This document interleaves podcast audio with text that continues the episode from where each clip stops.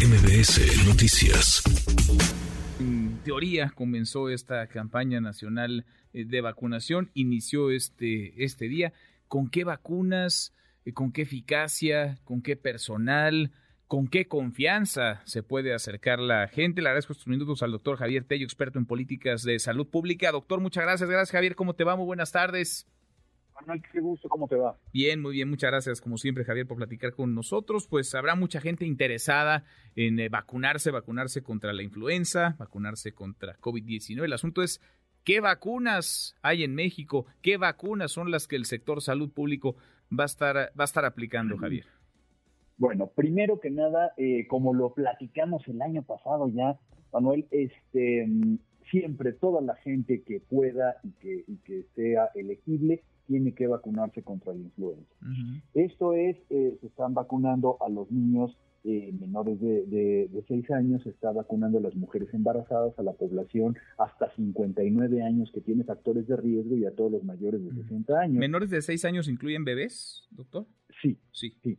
Ahora, algo muy importante, la buena noticia es que por primera vez en México el gobierno federal va a utilizar vacuna tetravalente, la misma vacuna que se puede encontrar en las farmacias, es la vacuna que se va a utilizar para vacunar contra la influenza. Digo, esto tampoco hay que decirlo bien, no es una concesión graciosa del Estado mexicano, es la negociación que se había hecho con el fabricante, además de que ya no se va a fabricar la, la trivalente. Así que bueno, eh, que nuestro auditorio tenga la seguridad de que la vacuna que va a administrar el gobierno federal es la mejor vacuna que hay en este momento contra la influenza.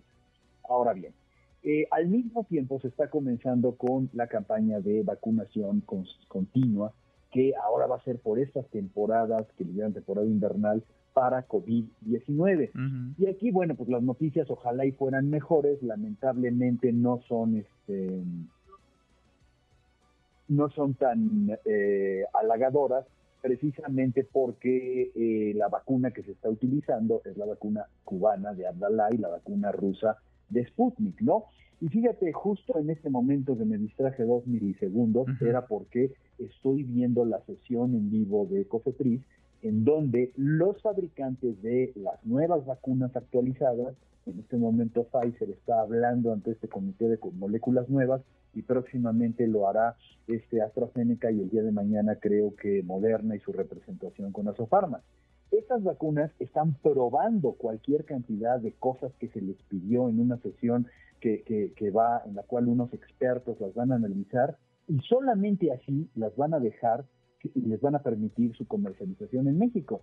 Sin embargo, las vacunas de ley de Sputnik, lo tengo que decir, no sé en qué momento pasaron por este ejercicio en donde demostrarían esta actualización. Entonces, bueno, de cualquier manera creo que mi responsabilidad es decir que la gente debe de vacunarse y debe de vacunarse con las vacunas que estén disponibles. Y las que están disponibles son esas, ¿no? Abdalá y Sputnik. Exactamente, exactamente. Bueno, pues buena suerte, ¿no? Porque sabemos poco de ellas, eh, doctor. Es correcto, no tenemos ninguna evidencia de que estén funcionando contra las variantes más actualizadas y bueno, pues esto eh, a la larga, mira, yo creo que dentro de la buena noticia que es llegar a tener vacunas actualizadas disponibles, la, parte que no es y que nunca me ha gustado, lo dije desde hace este, algunos meses, es que lamentablemente no vamos a tener en el caso COVID vacunas para ricos y vacunas para pobres. Pues pues sí, tristemente, tristemente porque habrá un montón de gente que se vaya a poner a Estados Unidos o otro país, la Pfizer, la AstraZeneca eh, o alguna otra, como ya lo hicieron hace un año, dos, tres años. Ahora, a propósito de los años que han pasado, desde hace en teoría tres años, y no es que poquito más, se está trabajando en el desarrollo de la vacuna patria.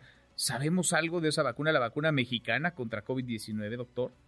Lamentablemente no sabemos absolutamente nada más que lo que nos han querido venir a decir casi en los mañaneros, ¿eh?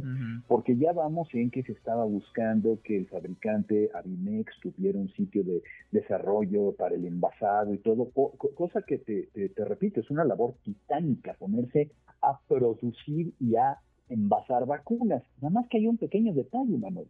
Nadie nos ha dicho en qué fase, en qué, cuáles son los resultados de los estudios clínicos, ¿no?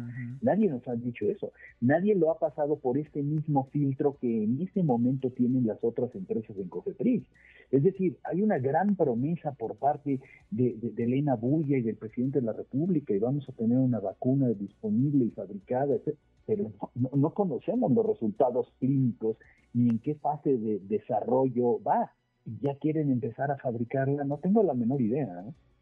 Pues sí, estamos en las mismas, nadie, nadie sabe, nomás nos van mostrando partes, cachos de la, de la realidad sin mayor evidencia que los dichos aislados de algún funcionario. En fin, pues ojalá que nos vaya bien, ya iremos platicando a lo largo de esta eh, temporada. Por lo pronto hoy comenzó esta vacunación, la campaña de vacunación contra influenza y COVID-19. Doctor, muchas gracias, gracias como siempre.